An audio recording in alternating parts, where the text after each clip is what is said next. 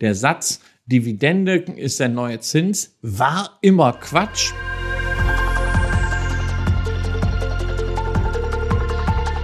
Heute geht's weiter mit Teil 2 unseres Interviews mit Christian Röhl. Falls du den ersten Teil verpasst hast, kein Problem. Ich verlinke ihn dir in der Beschreibung. Und jetzt viel Spaß mit Christian. Wenn man jetzt auf letztes Jahr zurückguckt, da waren die Kurse ja nicht besonders gut. Äh, es ist ziemlich nach unten gegangen und im ersten Moment denkt man dann vielleicht, okay, dann gibt's auch nicht viele Ausschüttungen, nicht viele Dividenden. Aber tatsächlich stimmt das gar nicht. Nach Angaben des äh, Janus Henderson Index ist die Summe der Ausschüttungen sogar angestiegen, nämlich um über acht Prozent auf 1,56 Billionen US-Dollar. Wie sieht's bei dir aus? Bist du zufrieden mit dem vergangenen Jahr? Ja, ich bin sehr zufrieden mit dem vergangenen Jahr. Also erstmal, dass die Kurse runtergegangen sind, das muss man natürlich auch äh, einordnen. Also auf Indexbasis, gerade auch für eure äh, Zuhörerinnen und Zuhörer, die einen MSCI World ETF äh, im Portfolio haben, ja, ist so minus 12, minus 13 Prozent auf Eurobasis.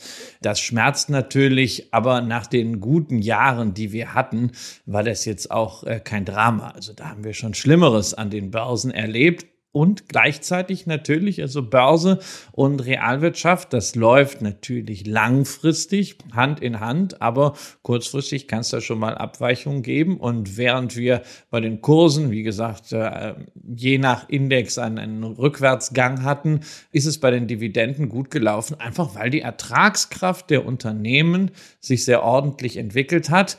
Natürlich muss man auch bei diesen Indizes, die volumenbasiert sind, immer beachten, dass sie natürlich von bestimmten Branchen getrieben werden, also von den Branchen, wo nicht nur hohe Dividendenrenditen gezahlt werden, hohe Ausschüttungsquoten sind, sondern das Ganze auch noch auf einem hohen absoluten Niveau stattfindet.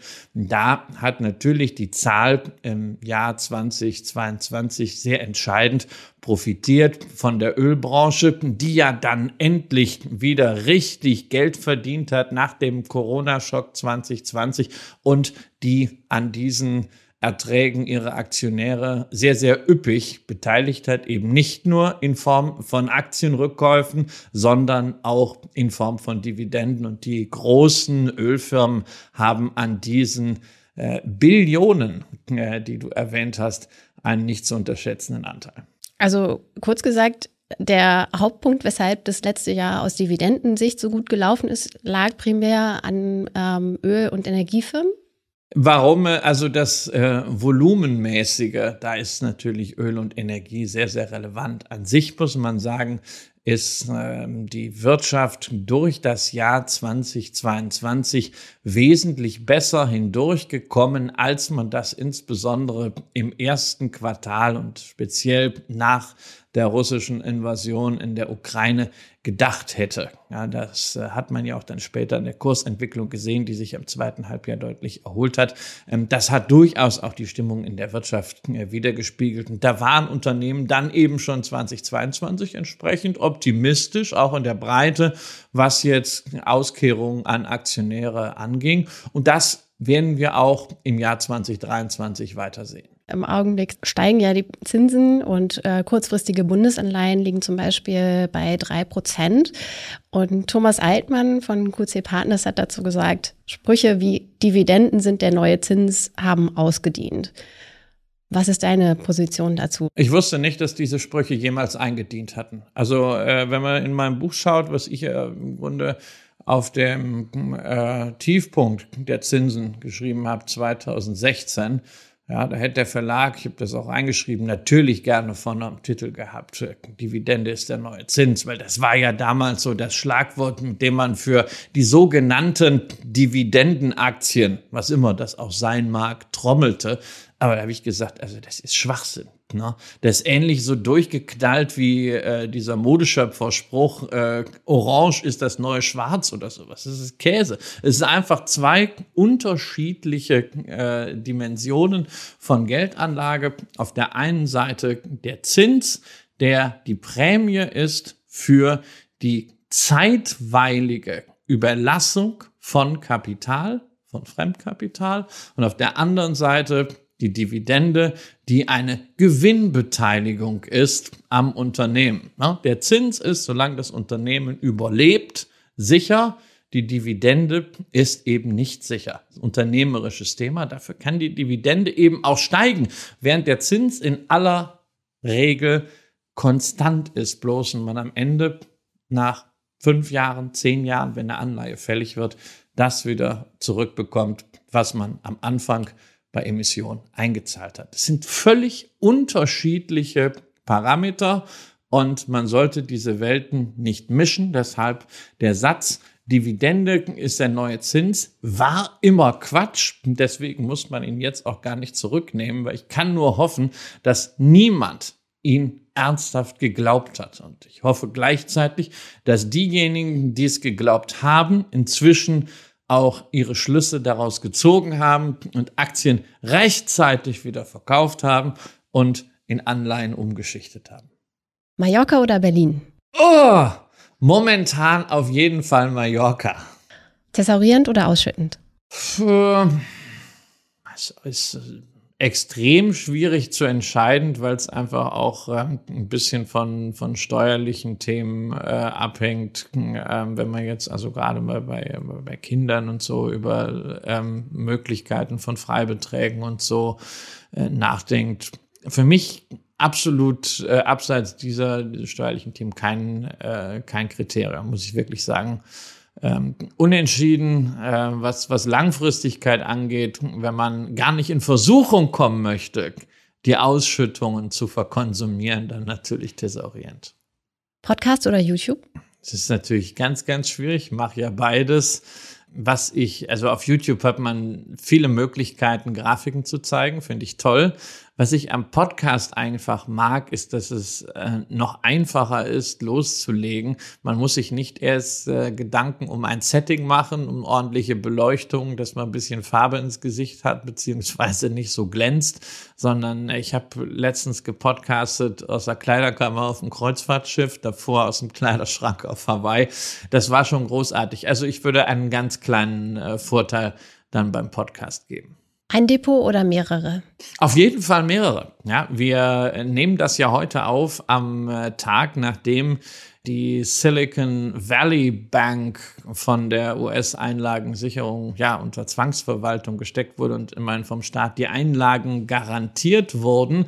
Aber da haben wir wieder gesehen, ne? also was bei einer Bankverbindung alles äh, schiefgehen kann. Jetzt höre ich natürlich dann sofort wieder, äh, wie jetzt äh, gesagt wird, ja, aber wir haben ja die Einlagensicherung in Deutschland und dann gibt es ja noch die Zusatzsicherung und das Depot ist ja sowieso ein Sondervermögen. Ja, ja, aber man möchte das nicht ausprobieren, wie das in einem Fall, wo wirklich mal was hochpoppt, dann wirklich funktioniert. Man wird am Ende sein Recht kriegen, sein Recht durchgesetzt bekommen, aber es kann ja mal sein, dass man zwischenzeitlich dann für ein paar Tage oder auch ein paar Wochen nicht Herr ist über sein Vermögen.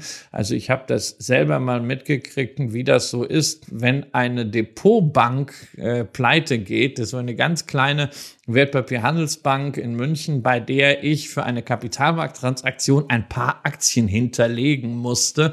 Und just während diese Transaktion lief, hat die Bank die Grätsche gemacht. Und das hat mich tatsächlich ein paar Monate Zeit gekostet, bis ich diese Aktien, also mein Eigentum aus dem Sondervermögen, wirklich vom Insolvenzverwalter zurückbekommen habe. Und da muss ich sagen, also die Auswahl des Bankpartners, das ist auch so ein Thema, was man einfach wegdiversifizieren kann. Da geht es auch ganz um, um praktische Themen. Da geht es nicht nur um, um Einlagensicherung, da geht es nicht nur um Schutz im Pleitefall, sondern da geht es zum Beispiel auch um technische Infrastruktur. Es kann immer mal sein, dass irgendwo eine der großen Servicebanken, zum Beispiel die DWP Bank, die hinter der Abwicklung vieler Online-Banken auch steht, mal einen Tag ein Rechenzentrumsproblem hat. Und das kann ausgerechnet ein Tag sein, wo ich als Anleger handeln möchte, weil gerade vielleicht an den Märkten was los ist. Dann macht es doch Sinn, wenn ich irgendwo einen anderen Handelszugang habe. Das finde ich super spannend, weil ich glaube, für die meisten ist so die Frage, ein Depot oder mehrere, eher so eine Frage von, ja, verschiedene Strategien auszuprobieren. Zum Beispiel ein Depot zu haben für die Altersvorsorge und eins, womit man ein bisschen spekulieren zum Beispiel. Oder natürlich auch so die Unterscheidung Kinderdepot, Gemeinschaftsdepot, Einzeldepot. Aber dass du den Sicherheitsaspekt dabei oder Diversifizierungsaspekt dabei hervorhebst, finde ich sehr spannend. Das mit den Strategien ist ja, ist ja völlig klar, das kommt ja oben drauf, ja. Aber äh, wir sollten uns immer klar machen, es gibt eine ganze Menge an Risiken, die wir Anleger einfach akzeptieren müssen. Ne? Da können wir nur gucken, dass wir sie ordentlich prämiert kriegen. Aber dafür, dass ich alle meine Vermögenswerte bei einer einzigen Bank konzentriere, da kriege ich kaum eine Prämie. Das ist einfach eine Frage, wo man Risiken, die man irgendwie als Anleger ausschließen oder zumindest diversifizieren kann, ob man das nicht tun sollte. Und da bin ich immer der Meinung, es gibt so viele Unwägbarkeiten, gegen die ich nichts tun kann. Folglich da, wo ich was tun kann, da mache ich das sehr gerne. Du hattest sie beide vor kurzem auf deinem Blog. Telekom oder Coca-Cola? Für die ultra langfristige Geldanlage bin ich eher bei Coca-Cola, weil ich eine starke globale Marke in Kombination mit einem Geschäftsmodell, das sich zunehmend Asset Light aufstellt, nachdem man dieses ganze Abfüllgeschäft entkonsolidiert hat, ähm, schon besser finde als ein regulatorisch doch recht anfälliges Geschäftsmodell bei der Deutschen Telekom. Ja, das ist ja wirklich so ein Ding ähm, bei diesen äh, Telekommunikationsunternehmen, Netzbetreibern, an denen zerren ja alle. Ne? Die Aktionäre, die wollen Rendite sehen, die Staaten wollen Investitionen sehen, äh, die Kunden wollen niedrige Preise sehen. Dann kommt natürlich auch noch wieder der Regulator, der häufig ja auch Aktionär ist, so wie das ja bei der Deutschen Telekom auch ist, der dann auch noch darüber entscheidet, wie diese Infrastruktur, die für teures Aktionärsgeld geschaffen wurde, an andere Marktteilnehmer vermietet und verwertet werden kann. Also das ist regulatorisch schon ein ziemliches Dickicht. Und am Ende machen das ganz große Geschäft ja nicht die Netzbetreiber, sondern die Inhaltelieferanten wie Netflix, wie Meta-Plattforms, wie Amazon, die ja alle mit ihren Services auf das angewiesen sind, was die Telekom hier in den äh, Boden verbuddelt hat, beziehungsweise in den, in den Funktürmen verbaut hat. Ja, ist eigentlich eine ziemlich unglückliche Chance-Risikostruktur. Nichtsdestotrotz muss man sagen, Telekommunikationsgeschäft hat halt stabile Einnahmen, hat einen immens hohen Burggraben. Ja, ist nicht so einfach da reinzukommen. Das sieht gerade Herr Dommermuth, der sich ja in Deutschland mit 1 und 1 hier um äh, ein 5G-Netz äh, wirklich nach Kräften bemüht. Und da muss ich auch sagen, aller, allerhöchsten Respekt, was äh, Tim Höttges in den letzten Jahren mit Vision und auch dem nötigen Glück des Tüchtigen aus der Deutschen Telekom gemacht hat. Und das ist ja auch eine ganz wichtige Erfahrung für Anleger. Die Telekom hat insgesamt eine ganz furchtbare Börsenhistorie, weil immer dieser Anfang da drin bleiben wird, dieser rauschhafte Anstieg von umgerechnet 14,50 Euro auf über 100 äh, Euro und dann dieser Absturz 2001, 2002. Aber wenn man das dann mal rausnimmt, muss man sehen, Telekom ist inzwischen ein sehr ordentlich, sehr seriös geführtes, gut aufgestelltes Unternehmen, was auf zwei starken Beinen steht, auf beiden Seiten des Atlantiks. Und man darf eine Aktie auch nicht immer nur aufgrund ihrer kompletten Vergangenheit mit allen damals passierten Verwerfungen begutachten. Irgendwann muss man auch da mal einen Strich drunter ziehen, wenngleich man es natürlich immer als Mahnmal für künftige Hypes im Hinterkopf halten darf. Zumindest so für deutsche Anleger war das schon ein wirklich herber Schlag. Und dadurch eben haben einfach viele so das Gefühl gehabt, ah nee, das ist irgendwie wie Glücksspiel und damit beschäftige ich mich lieber gar nicht. Und das hat einfach über Jahre hat sich das so im Kopf fest, festgesetzt, es ist alles das ist alles nicht seriös und da kann man so viel verlieren und hat dafür gesorgt, dass wir in Deutschland so niedrige ja, Quoten haben von Menschen, die in Aktien investieren. Und deswegen finde ich zumindest so diese Historie von 2001, 2000 2002 eben wirklich sehr einschneidend leider und sehr problematisch. Und ich habe mir schon fast so gedacht, so als es 2020, 2021 auch so nach oben gegangen ist und da viele eben eingestiegen sind und es 2022 eben so runtergegangen ist, habe ich mir schon gedacht, so, oh, oh, ob das wieder so quasi so eine Wiederholung von dieser ja, Situation damals wird und dann die Leute wieder abschreckt scheint aber so, wie ich so die ersten Zahlen gehört habe, äh, nicht so zu sein. Und die Frage ist ja, warum ist dem so? Warum haben wir bislang nicht den Eindruck, dass das Jahr 2022 so viele von der Börse abgeschreckt hat? Ja, ich glaube, es sind zwei Themen. Das eine Thema ist, ähm, dass es äh, gerade als diese neue deutsche Aktionärskultur 2020 äh, in Corona-Zeiten begann, natürlich dann äh, ein paar Hype-Jünger gab und diese ganze FOMO-Gemeinde äh, und Meme-Stocks und alles, was dann bis 2021 gespielt wurde, diese Gambler, das ist fein. Aber man muss halt auch sagen, viele haben halt damals diese Corona-Zeit genutzt, sich zum Beispiel auch bei euren Angeboten erstmal zu bilden und haben dann nicht einfach mit einzelnen Aktien herumgedattelt, sondern haben das als Startpunkt genommen um zum Beispiel einen ETF-Sparplan aufzumachen. Das hatte von Anfang an eine ganz andere intellektuelle Substanz, will ich es mal nennen. Ein viel solideres Fundament als das, was wir vor 20 Jahren bei der Deutschen Telekom dann auch am neuen Markt gesehen hatten. Das ist der eine Punkt. Der andere Punkt, warum war die Telekom vor allen Dingen so schädlich? Die Telekom war damals staatlich orchestrierte Geldanlage.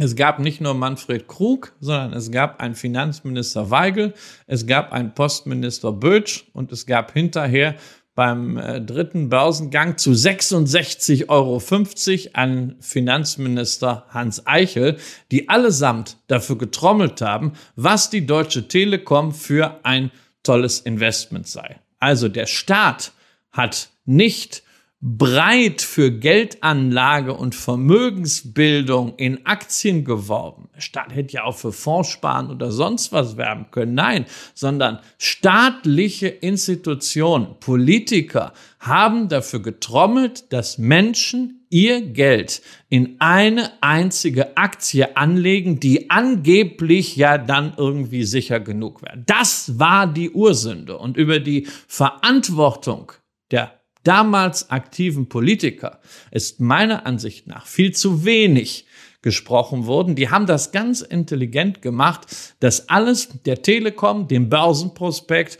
und dem damaligen CEO Ron Sommer in die Schuhe zu schieben. Aber die Politik hat eine immense Mitschuld daran, denn denen ging es damals nur darum, den Emissionserlös aus der Platzierung zu maximieren. Das hat man geschafft, aber um einen ungeheuer hohen Preis. Und das ist halt der große Vorteil, dass dieser Effekt bei dem neuen deutschen Aktionärsboom weggefallen ist. Christian, ganz herzlichen Dank für das Gespräch. Es war mir ein Vergnügen. Wenn dir der Podcast gefallen hat, dann lass uns doch ein Abo da. Und wir freuen uns natürlich auch über eine gute Bewertung auf Spotify, Apple Podcast oder in der Podcast-App deiner Wahl. Vielen Dank an Anja und Kia für die Redaktion und Johannes für die Post. Du hörst Just ETF, den Podcast mit mir, Susanne. Dir viel Erfolg beim Anlegen und bis zum nächsten Mal.